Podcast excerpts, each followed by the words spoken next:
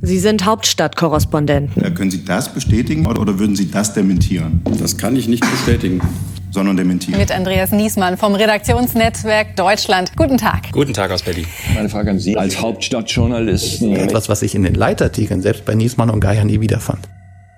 Sie reden über Politik. Wir lungern heute im Bundestag rum und werden hier einfach die Leute anlabern. Bedauerlich hat der Herr Lauterbach ja für einen sehr kompetenten Mensch, aber nicht unbedingt für einen kompetenten Minister. Ich war mit Robert Habeck in Katar und da war das tatsächlich so. Nee, nee, Robert geht auch schwimmen. Die Verhandlungsbereitschaft, die fehlt doch bei Putin. Wir müssen es diplomatisch lösen, weil das andere nichts bringt. Hallo Leute, ich wollte euch nur mal sagen, meine Frau hat mich verlassen. Ich muss aus unserem Haus ausziehen. Ich habe einen verdammten Scheißjob. Ich habe keinen Sex. Ich bin frustriert und ich bin relativ arm und trotzdem wähle ich diesen Idioten nicht. Das war jetzt nochmal der finale Arschtritt, muss man wirklich sagen.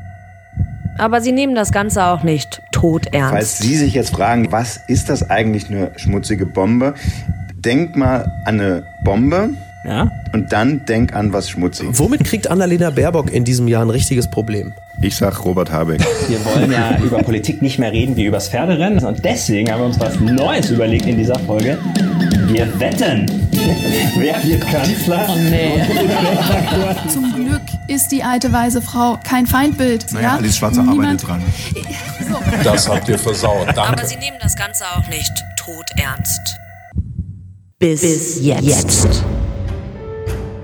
Ministerpräsident wird tot aufgefunden. Gibt es da immer noch eine Menge offene Fragen? Oder eine grünen Ikone, die die Partei populär macht und dann wird sie von einem ehemaligen Bundeswehrgeneral erschossen. Oder Helmut Kohl, die schwarzen Kassen. Ja, nie geklärt, wo kommt das Geld eigentlich her? True Crime, Politik.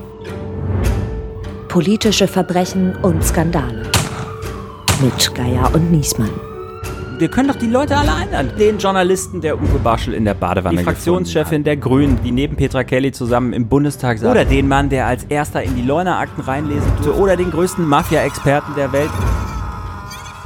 Dann sind wir quasi in Kompanie Stärke ausgeschwärmt und haben die ganze schwulen Szene umgegraben. Aber letztendlich bleibt für mich ein Zweifel, ob es wirklich so war. Und das Nagendste ist eigentlich, dass es keine Klarheit gibt.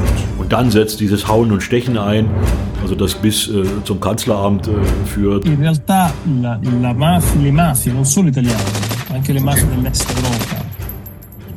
Das war jetzt eine Kriegserklärung an das Verteidigungsministerium auf der Faktenlage, die wir gerade eben besprochen haben. Wir machen jetzt nicht die Sex and Crime Kiste auf, da kommen andere dann schon aus der Deckung und siehe da, Sie hat sich mit sehr mächtigen Leuten Hm. angelegt und da geht es eigentlich nicht um Neuner. Ja, also ich, das ist jetzt off records, vollkommen off records. Also am besten wären wir, Sie würden das ausmachen. True Crime Politik mit Geier und Niesmann. Ein Podcast des Redaktionsnetzwerks Deutschland ab dem 22. September überall, wo es Podcasts gibt.